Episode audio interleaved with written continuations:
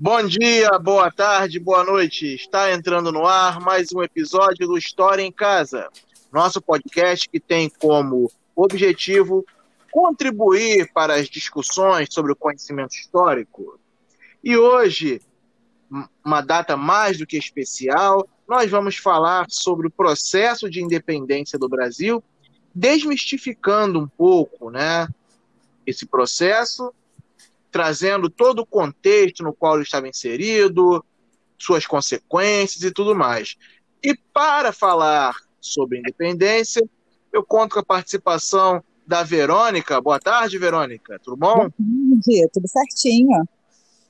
E do Rubens. Fala, Rubens. Boa tarde. Boa tarde, boa tarde, Verônica. Boa tarde, Vinícius. Boa tarde, ouvintes. E já vou aproveitar o gancho do Rubens, aproveitar que o Rubens está hoje bem animado, eu queria que ele falasse um pouco sobre todo esse contexto pré-independência, né? Situação na Europa, Napoleão Bonaparte, a, a minissérie Quinto dos Infernos, tudo isso. Todo esse contexto pré-independência vai ficar hoje a cargo do Rubens, eu gostaria de ouvi-lo. Vamos lá, Rubens, eu queria te perguntar como é que estava esse contexto aí pré-independência do Brasil. Sim, vamos lá. Então, acho que a gente começar falando do contexto, acho que é importante destacar alguns pontos, né? A gente está aí alguns dias do, da comemoração do 7 de setembro, né, no feriado nacional, que é um ponto importante. E você também deve ter percebido que já está começando alguns eventos ligados ao aniversário do bicentenário da independência, né? que não vai acontecer claramente esse ano, mas vai acontecer daqui a dois anos, em 2022. Né? Mas as comemorações, inclusive, já estão acontecendo. Não sei se vocês já repararam, é, o Santos, o Santos sim, clube está com uma camisa diferente, né? Com a foto do, do Zé Bonifácio. Horrível. Independência, né? É isso, é uma, uma camisa, inclusive, de gosto muito duvidoso, mas eu achei interessante, né? Um clube de futebol colocar um personagem histórico tão importante na história do Brasil na, no seu uniforme, né? Ter ficado esteticamente bem, bem esquisito. E porque ele era de lá, né? É, ele é santista, né? Nasceu em Santos, inclusive morreu em Santos depois. Essa é a justificativa que o time usou para poder homenagear o Zé Bonifácio. É, enfim, então em relação às, aos movimentos precedentes da, da independência, a gente tem que acha aquela aula que a gente conecta na Revolução Francesa com a chegada à corte, né? Realmente a gente faz isso lá no oitavo ano, né? Que vai pegar todas aquelas consequências da Revolução Francesa, a chegada do, do, do girondismo no poder, a ascensão do Napoleão, né, a política napoleônica de tentar tornar a França a nação mais desenvolvida da Europa, os conflitos entre a França e a Inglaterra, né, e, e, e as consequências desses conflitos entre Inglaterra e França com os países aliados, por exemplo, a, a coroa inglesa, como no caso Portugal, né. Então, Portugal vai desrespeitar o famoso bloqueio continental e o, vai ter o seu território invadido, né, e o rei português não é bobo nem nada, na, na época, Dom João ele ainda era, não era rei, mas ele era príncipe regente, ele pega a família, pega a corte inteira e zarpa para o Brasil, né?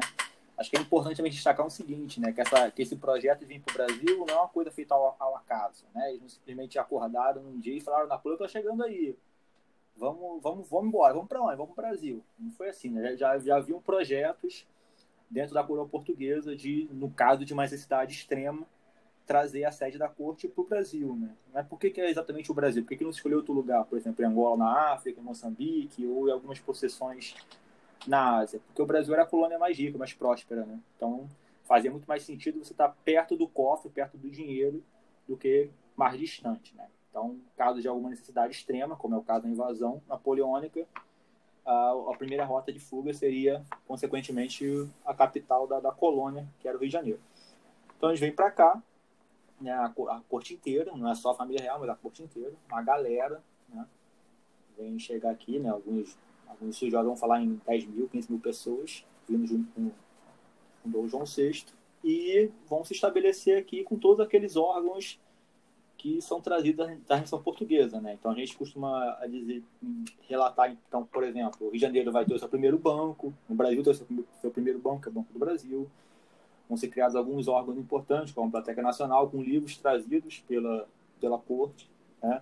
É criada a Intendência de Polícia no Rio de Janeiro, que é uma que né, vai dar origem depois à Polícia Militar, é o primeiro órgão de policiamento de uma cidade. tá? É, é, criado o Jardim Botânico, né? Que vai ser o jardim de passeio, de lazer da família real, mas também vai servir depois, mais para frente, como local de pesquisa importante sobre o estudo de botânica no Brasil, tá? E em relação a isso, eu gosto de destacar bastante que a cidade passa por transformação. Né? O Rio de Janeiro, que era uma cidade colonial, né, que tinha uma extensão territorial muito limitada, ela vai ser amplamente reformada para abrigar essa corte, né? porque a corte traz uma galera que não é uma galera qualquer, são nobres, né? Então essa, essa cidade precisa passar por reforma. Então, por exemplo, o sistema de abastecimento de água vai ser reformulado na cidade, tá? É, vão, sair, vão se instalar diversos chafarizes ao redor dos quarteirões da cidade para poder abastecer a corte. O sistema de que a gente pode chamar um primitivo, um sistema de esgoto, é instalado também na cidade, né? Para escoar os dejetos das casas até a Baía de Guanabara. Então, por exemplo, eu sempre dou o exemplo da, da Rua 7 de Setembro, lá no centro né, que hoje já chama 7 de setembro, mas na época, obviamente, ela não se chamava 7 de setembro, porque o 7 de setembro não tinha acontecido. Ela era conhecida como Rua da Vala, porque ela era o local que ligava o centro da cidade, o centro nervoso do Rio de Janeiro, até a Baía de, de, de, de Guanabara. Né? Hoje em dia ela tem uma, um, um traçado mais retificado, né? ela é mais plana, porque tiveram sucessivas obras de reforma na, na rua, né? inclusive agora para a instalação do VRT, mas no período do Dom João VI, né, no início do século XIX, ela era curvada, exatamente para o esgoto passar ali no meio e ser levado até a Baía de Guanabara. Né? Também se instala um sistema de iluminação na, nas ruas do centro do Rio de Janeiro, para poder facilitar a circulação à noite. Tá? Claro que não é energia elétrica, energia elétrica não existia, mas iluminação a, a óleo de baleia, né? então os escravos à noite, é, a, é, é a serviço do poder público, eles abasteciam, né, à noite essa, essas, esses postes com, com óleo de baleia para poder ficar a noite inteira aquilo ali aceso. Então a cidade passa por transformações, né? Muitas transformações importantes. E o, também tem um outro episódio muito interessante que eu gosto de relatar em relação à, à questão da moradia, né? Porque essa corte chega não tem onde se abrigar. O próprio imperador, o próprio rei, né, o próprio príncipe regente, Dom João VI, vai ter que se abrigar durante muito tempo no convento, né? Ali do Rio de Janeiro. E os outros membros da corte a mesma coisa, não vão ter para onde ir. Então era comum, né, temos nos primeiros meses, primeiros anos dessa chegada do, da família real, que as, as, casas melhores da cidade fossem requisitadas. Então, geralmente, a corte, né, geralmente o príncipe colocava uma placa né, nas frentes das casas com, com a sigla PR, né, que significava príncipe regente, significava que, a sua, que aquela, aquela residência, aquela casa, estava sendo requisitada para abrigar um membro da corte e cabia ao dono dela, né, o dono daquela residência, atender o pedido do príncipe ou não. Ele poderia ceder ou poderia não ceder. Geralmente cedia porque era um pedido real, um pedido do príncipe, e isso vinha acompanhado de uma série de benefícios. Poder receber uma pensão no futuro, um cargo público, uma vantagem comercial, tudo mais. Né? A, a própria instalação posterior do príncipe na, na, na, que é hoje a Quinta da Boa Vista, se deu num mecanismo parecido com isso. Né? Um grande traficante de escravos era dono daquelas terras que ficam hoje na região de São Cristóvão, e ele cedeu aquela, aquele terreno para que a família real pudesse começar uma obra para construir o palácio, que depois veio a ser a, o Museu Nacional, né? E esse, esse traficante de escravos já era um homem muito rico, foi agraciado por, pelo Dom João VI, depois com uma série de privilégios comerciais que tornou ele um dos maiores traficantes de escravos do Brasil. Então é um pouco dessa, dessa mão dupla aí, né, da, as pessoas mais ricas da corte cedendo sua residência no, no, primeiro momento, mas depois recebendo vantagens. Acho que são pontos importantes que a gente tem que destacar como elementos precedentes né, a, essa, a essa independência. Né? Toda essa mudança na cidade, seja uma mudança econômica, uma mudança administrativa, ela vai ser fundamental para o processo posterior de, de independência, né? o que é uma historiadora já bastante clássica, né? os colegas com certeza conhecem, a Maria Odila, que ela vai chamar de interiorização da metrópole, ou seja, os elementos metropolitanos estão sendo interiorizados no Brasil, né? particularmente no Rio de Janeiro. Acho que é isso. Vinícius. Maravilha. Maravilha, Rubens. E dentro desse processo de interiorização da metrópole, é interessante ressaltar o seguinte: junto com a com Dom João VI, com a corte, tem uma série de nobres desocupados. Né? E para sustentar esses nobres desocupados, vamos imaginar o seguinte: o Rio de Janeiro ele passa a se tornar praticamente uma metrópole das outras províncias do Brasil. Então, o tributo que o Ceará pagava para Portugal, que iria para Portugal, né, agora é canalizado para sustentar a corte no Rio de Janeiro, Pernambuco, Rio Grande do Sul.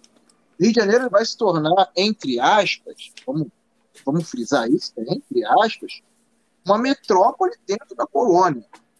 Correto? E, Verônica, Sim. esse processo, é, ele não é um processo processo de independência, não é um processo totalmente pacífico, né? Agora, eu queria que você falasse um pouquinho também, além de todo esse desenrolar, como é que aos poucos o Brasil foi caindo nas mãos da Inglaterra dentro desse processo de independência? Digamos que assim, a, a, a, a Inglaterra começa a crescer em termos de importância no Brasil com a chegada da família é, portuguesa aqui com abertura do, dos portos das Nações Amigas. E aí é, a, a, Inglaterra, que era uma potência marítima na época, que estava sendo ameaçada na época das guerras napoleônicas, encontra aqui no, no, no não só no Brasil, mas no continente americano como um todo, uma tentativa de tentar furar, né, o que, que o Rubens já comentou, que é o bloqueio comercial que, é, que está, o bloqueio continental que estava sofrendo lá no continente europeu por causa dos avanços de Napoleão Bonaparte. Então você tem um crescimento, a Inglaterra começa a se interessar cada vez mais aqui pelo continente, tanto pela América Espanhola quanto pela América Portuguesa, e apoia, né, de certa forma, começa a se interessar com a quebra, a quebra né, do, digamos assim, pacto colonial, que é essa, esse monopólio das, das metrópoles em relação ao comércio e à produção. Mas, por outro lado, você também não pode ignorar nunca a existência de uma elite brasileira que começa a se sentir é, incomodada também com essa relação né, com a metrópole, com essa série de medidas que a metrópole tomava para poder controlar o comércio aqui, a produção interna do que era a, a colônia, depois se torna Reino Unido, né? com a chegada da, da corte portuguesa aqui. E nós temos alguns antecedentes, né? alguns movimentos que ocorrem no, no nosso território antes mesmo da independência, da independência que acontece em 1822. Por exemplo, em 1817, Pernambuco, uma província bastante rica, inicia o primeiro, né, que foi o primeiro tentativa de movimento separatista é, para se livrar das amarras da, da, da, da, corte, né, da metrópole aqui na economia é, local, insatisfeitos com o pagamento de impostos e dos tributos devidos à, à, à, coroa portuguesa e também a uma série de controles econômicos e atividade econômica, explode aqui esse movimento, em 1817, em Pernambuco, esse movimento que é conhecido como Revolução Pernambucana, ou também, no outro nome dado, que é a Revolução dos Padres. E foi é, o primeiro movimento né, emancipacionista, emancipacionista que aconteceu aqui no Brasil, e o único movimento separatista ocorrido quando a colônia estava aqui presente, né? Quando estava a família real aqui presente, totalmente dita. Muito influenciados também por ideias iluministas, eles tinham como objetivo implementar na região uma república liberal. Então, antes dos eventos propriamente ditos de 1822, nós já tínhamos insatisfações aqui dentro da, da colônia, com a família real presente aqui, insatisfeitos com a, essa força, né, esse controle exercido pela metrópole e interessados também, apoiados muitas vezes pela Inglaterra, que também tinha interesse em acabar com as restrições comerciais, né, apoiados pela Inglaterra e interessados na liberdade econômica, interessados numa aproximação direta com a Inglaterra sem o intermédio da metrópole, é, já estavam se movimentando, tentando, né, pensando já em algumas regiões em conseguir é, essa independência em relação a Portugal, a metrópole. Então, acho que a Revolução de 1917 que ocorreu em Pernambuco é bastante ilustrativa disso, dessa insatisfação geral que, que estava ocorrendo no Brasil. Não geral, né, mas de alguns membros das elites, especialmente de províncias mais ricas, influenciadas por ideias iluministas e querendo a liberdade em relação ao jogo colonial. E é interessante, depois a gente vai comentar, né, o quanto isso não é um fenômeno que ocorre apenas no Brasil. É um fenômeno que ocorre em toda a América, que a gente chama hoje de América Latina, né, que são os colônias, e também outras colônias aqui da, da América Latina que eram parte da coroa espanhola. Então, é tudo, tudo está conectado. Eu acho que o que conecta tudo nesse contexto é a crise do antigo regime, né? Quando o antigo regime começa a entrar em crise e essa crise repercute nas colônias além mar das metrópoles europeias. Maravilha, maravilha. É, sim, o movimento em Pernambuco ele é bem ilustrativo, né? E Pernambuco já tinha uma longa tradição de revoltas, inclusive essa tradição vai continuar. Posteriormente, você vai ter a praieira, já contra né, o conservadorismo do Segundo Império. Mas, nesse, nesse contexto, em Pernambuco, o que eles querem realmente, como você bem ilustrou, é separar, né? Se separar. Agora, parando para pensar, o Dom João VI, ele eleva o Brasil à categoria de reino junto com Portugal, isso muito devido ao Congresso de Viena, que não podia ficar de fora do Congresso de Viena lá, após a derrota de Napoleão. O Dom João VI ele abre a economia brasileira para a Inglaterra, abre de vez. E quando o Dom João VI ele retorna, ele deixa aqui o Dom Pedro.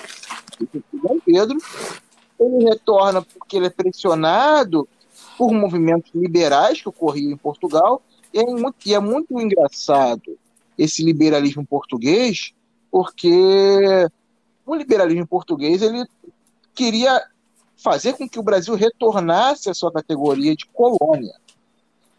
E o liberalismo, num sentido mais amplo, ele era a favor da liberdade de comércio ele era contrário à colonização. Tanto que a Inglaterra, que era uma nação já inspirada, o liberalismo inspirada na ideia de limitação do poder real e tudo mais, ela defendia, é claro que com os seus interesses específicos econômicos, e ela defendia né, a emancipação de diversas colônias americanas. Só não dependia das dela, né? Mas, vamos, mas enfim. E essas cortes portuguesas, vamos pensar assim, deputados portugueses, exigem o retorno de Dom João, e o Dom João deixa aqui o Dom Pedro, e devido às pressões, muitas pressões dos brasileiros aqui para que o Dom Pedro liderasse, fizesse parte de um processo né, de emancipação, de independência, e lá em Portugal, pressões para que ele retornasse, que o Brasil retornasse à categoria de colônia, que vai acontecer nisso aí, Rubens? Então, é, como você destacou, né, a, a, a importância das, das cortes portuguesas elas são fundamentais para a gente entender esse processo de independência, né? O processo de independência do Brasil, ele, na verdade, ele é, como a Verônica já falou, isso também já destacou um pouco, ele é preparado pelos acontecimentos precedentes, que a gente chama de aí do período joanino, da estruturação do Rio de Janeiro, ganho de importância da cidade, depois a elevação à categoria de Reino Unido.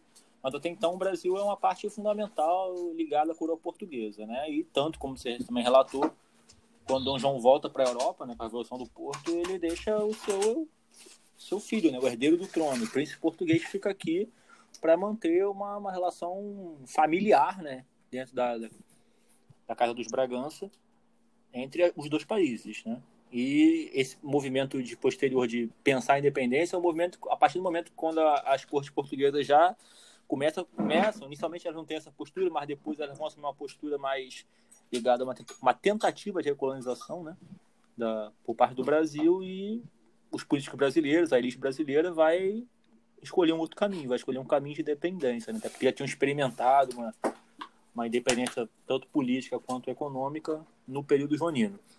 Então isso acontece, né? Então o Brasil rompe, acaba rompendo lá com o movimento 7 de setembro, o do Ipiranga, né? Que, que é a celebração do movimento de independência, né?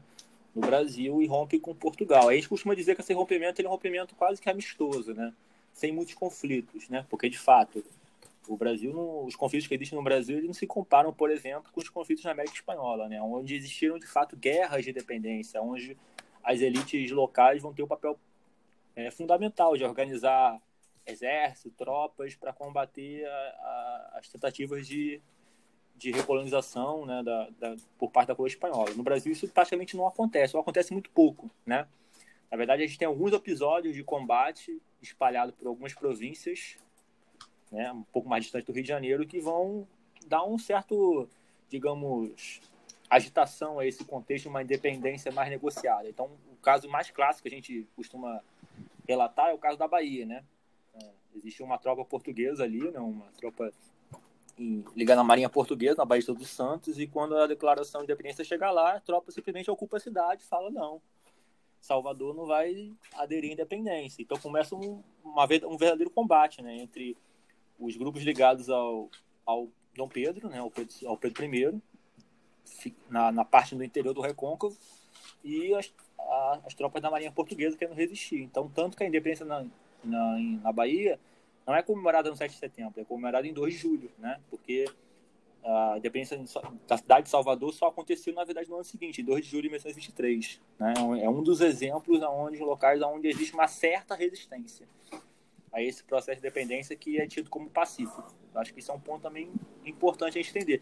Mas falando das consequências da dependência, o Brasil vai agora tem uma política, né? tem um, é um país independente, precisa de uma nova constituição, acho que é um elemento importante, depois vai ser um dos pontos principais de toque do, do, do primeiro reinado, a Constituição de 1924, a primeira Constituição do, do Brasil, né? E vai e essa Constituição ela vai ter desdobramentos políticos até né, a abdicação do Pedro I lá em 31. Né, isso é importante a gente também destacar, mas a consequência é que o Brasil agora, como país independente, vai ter que criar o seu próprio caminho, né? E vai, ter, vai cada vez estar mais próximo economicamente e da Inglaterra, né? A Inglaterra vai se tornar o grande parceiro comercial aí, não só do Brasil, mas de boa parte da América Latina, né? Acho que isso é um elemento importante a gente destacar. Maravilha. São os chamados libertadores da América, da América Latina. É, no caso da América Espanhola, que, isso. Inclusive, vamos dizer assim, inspiraram a competição Taça é, Libertadores. Isso, o campeonato de futebol é inspirado na, na figura desses caras aí, né? São Martin, Simão Bolívar, Santander. Aquela que, aquela que o aluno vai lembrar, aquela que o Gabigol ganhou no ano passado. então, vamos, vamos pensar assim. Agora, ô Verônica, e sobre esses Libertadores da América, sobre esse contexto todo de, vamos dizer assim, derrocada dos impérios coloniais de Portugal e Espanha aqui na América, você pode é, nos traçar um panorama bem resumido sobre esse processo na América Espanhola, especificamente? Eu acho que esse tipo de comparação é muito importante, até para a gente tentar entender por que a América Espanhola, ela, a consequência política do processo de independência de várias repúblicas, e porque o Brasil mantém uma identidade territorial e se mantém unificado enquanto império. Então, traçar um paralelo específico desse processo é bastante interessante, é, depois vou falar da tese famosa do José Murilo de Carvalho para tentar explicar é, essa, essa diferença, né? Mas, assim, o contexto da independência da América Espanhola é um pouquinho diferente do contexto do, da independência da América Portuguesa, porque enquanto a família real brasileira, em termos, assim, é, de eventos, né? Para um pouco mais factual, enquanto a família real portuguesa vem para o Brasil consegue, de certa forma, manter a coroa, a Espanha ela é invadida por Napoleão em 1807. E o, o rei espanhol na época, o Fernando VII, o, o Fernando VII foi destituído e o irmão do Napoleão, José, assumiu o trono espanhol. E isso tem uma repercussão aqui nas, na colônia, nas colônias espanholas na América, né? Por um lado, enquanto precedentes, você já tinha uma elite crioula insatisfeita também com o controle da os crioulos, só para explicar, né? Eram é, descendentes dos europeus, mas que eram nascidos aqui na, na América, então eles eram brancos, né, de origem europeia, mas acabavam é, destituídos da participação política, vez que não eram originários da metrópole. Então, você tem uma elite crioula de origem europeia, mas nascida aqui na colônia, muito interessada em assumir cargos políticos, certo? e não conseguia alcançar esses cargos políticos. Eles tinham poder econômico, mas não tinham poder político. Esse poder político era concentrado nas mãos de é, elementos que vinham diretamente da metrópole da Espanha. Quando, em 1807, Napoleão invadiu a Espanha, em alguns determinados momentos, né, a essa, é, é, a, os crioulos eles veem ali uma oportunidade e aí a gente não pode generalizar, porque em alguns momentos eles querem não uma independência em relação às campanhas no México, por exemplo, não dos primeiros movimentos populares, mas depois dos segundos movimentos revolucionários, inicialmente não tinham interesse de romper com a Espanha e se tornar é, o México um pouco mais autônomo em relação à Espanha, e você também tem movimentos de fato de independência. Mas o que a gente precisa tentar entender com calma? Nesse primeiro momento, quando Fernando VII foi destituído do trono espanhol, a elite que tinha o controle político, que era originária diretamente da metrópole e os crioulos, eles se unem porque não reconhecem, né, muitos deles não reconhecem a autoridade francesa é, na Espanha. Então, começa a surgir aqui na América algum, algum, tentativa de instituição de algumas instituições políticas que governariam de maneira autônoma em relação à Espanha, uma vez que o rei espanhol legítimo não estava mais no trono, mas ainda em nome do destituído Fernando VII, ok?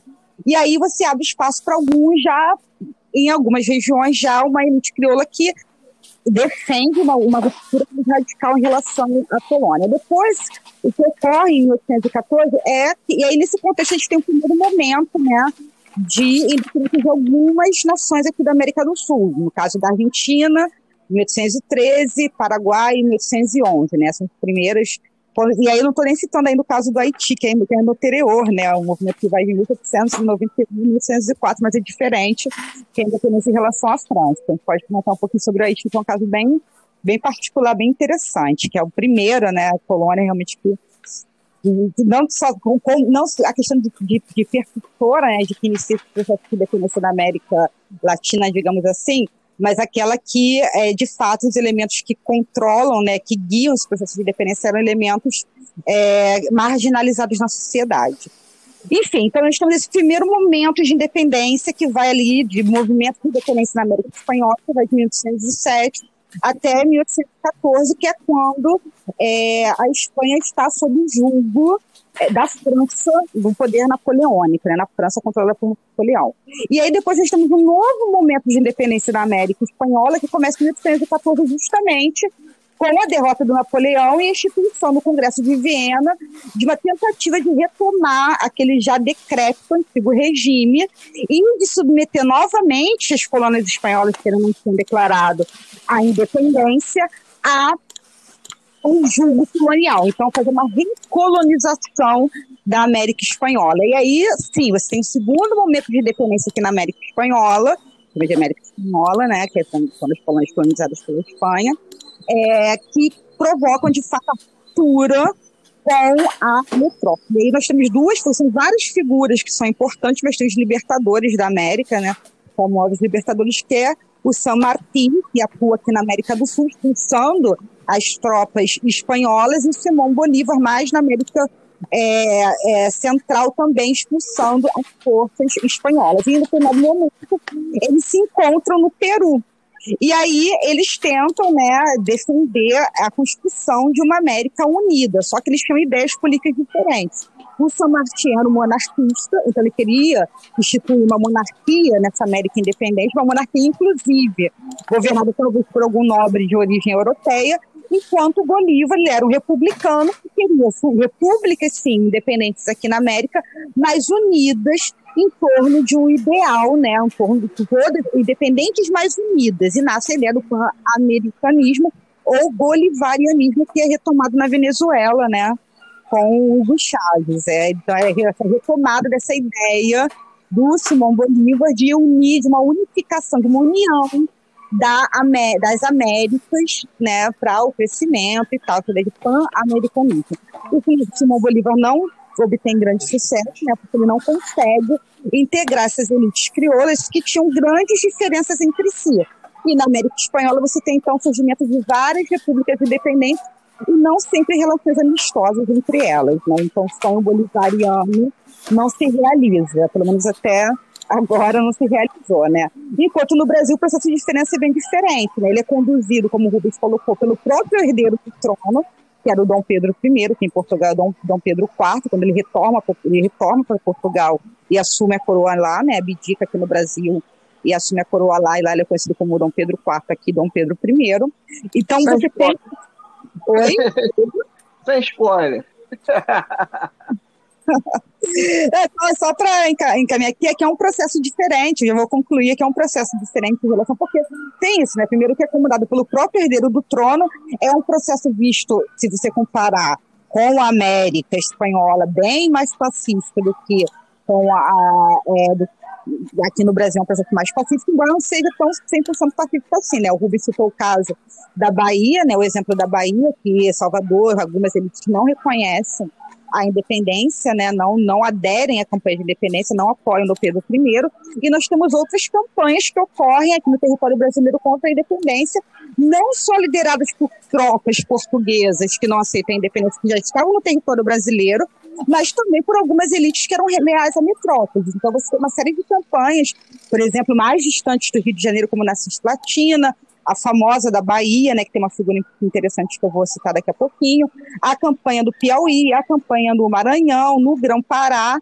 e também na Marinha, no Bar, né, a, NASC, uma marinha brasileira, mas que tem como comandante justamente um, um, um, um, inglês, né, que é o Thomas Cochrane. Em São Paulo você tem um monte de rua com, com o nome dele, que foi um, comandante que apoiou essa nascente marinha brasileira nas lutas, né, para garantir a independência do Brasil, porque Portugal envia assim, a marinha para tentar retomar o território e não consegue, são derrotados no mar e são derrotados em todas essas campanhas, né? No Grão-Pará, no Maranhão, no Piauí e na Bahia, né? Que é uma luta bastante interessante, que custou bastante vidas e teve uma figura histórica super importante que hoje é patrona do Código de Oficiais do Exército Brasileiro, que é a Maria Quitéria, né?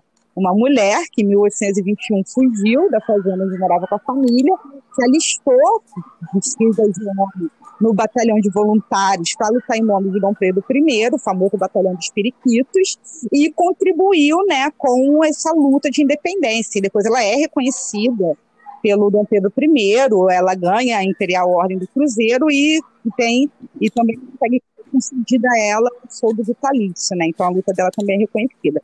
Então existiram sim algumas campanhas militares pela independência do Brasil, né? Não foi foi um processo mais pacífico em relação à América Espanhola, mas existiram resistências e vidas foram perdidas. E de fato, Portugal só reconhece a independência do Brasil em 1825, né?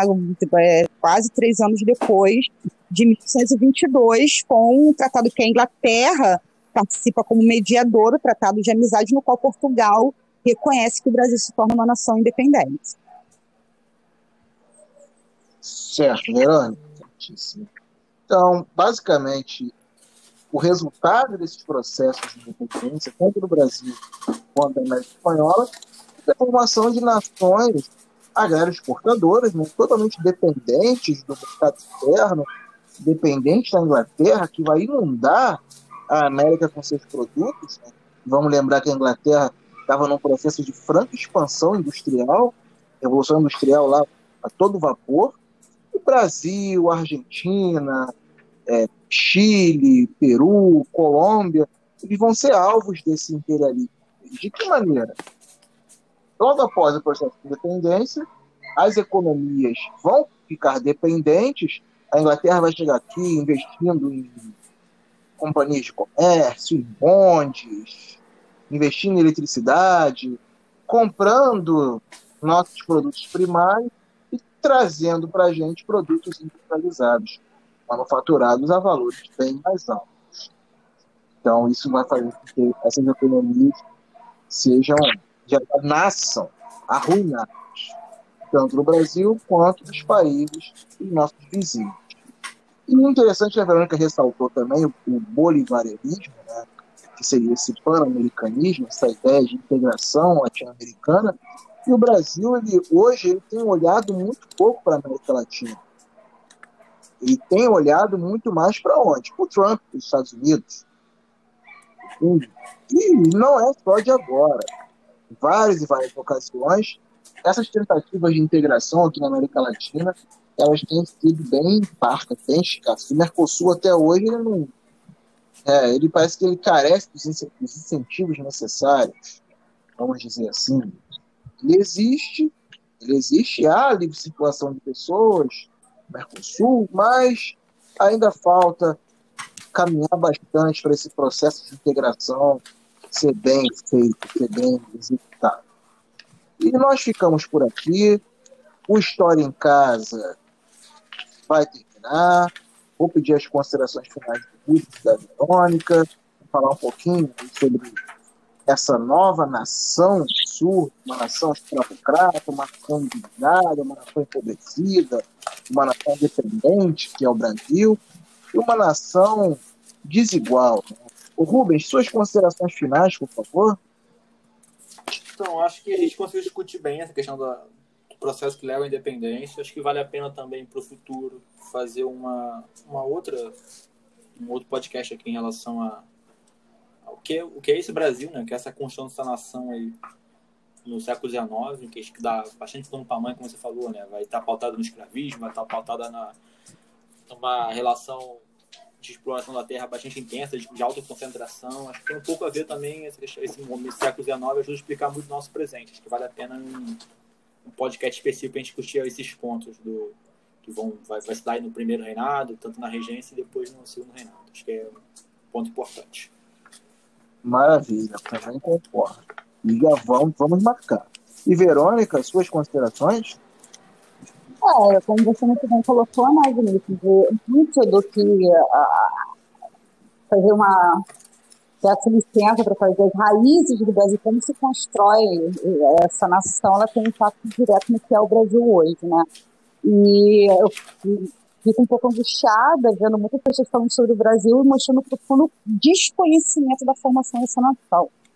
É, o processo de independência faz parte disso também, uma dependência liderada principalmente pelas elites, um país que marca independente, mas extremamente hierarquizado, né, com uma população que é totalmente mar marginalizada, que assiste, tem também uma frase famosa do José Murilo de Carvalho, né, assiste todos esses grandes acontecimentos históricos como bestializados, né, não porque eram bestializados, eram colocados a parte desses grandes movimentos, uma população que sofre com a escravidão que até hoje é uma marca forte que tem impactos importantes e graves no nosso país, e uma nação que nasce muito desigual.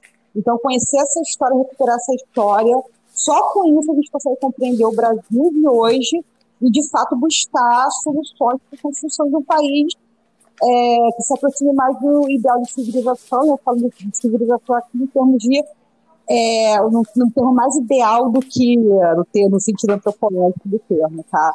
em termos de civilização de todas as pessoas que tenham de fato acesso às mesmas oportunidades. Não estou falando de igualdade utópica, é uma de oportunidade.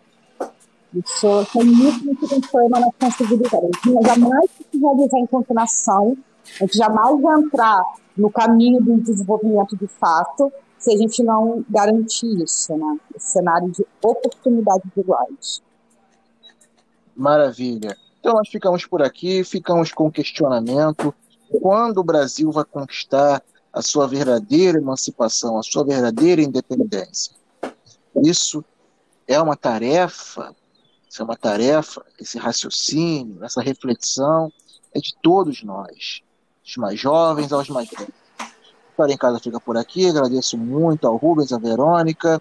Agradeço a todos que nos ouvem. Agradeço a todos que compartilham, que curtem, que discutem História em Casa, que vêm dar sugestões, que ajudam né, no, na divulgação do conhecimento. Ficamos por aqui. Um forte abraço a todos. E vamos usar esse 7 de setembro para uma reflexão sobre que Brasil que nós queremos. Um abraço e tchau, tchau. Tchau, tchau.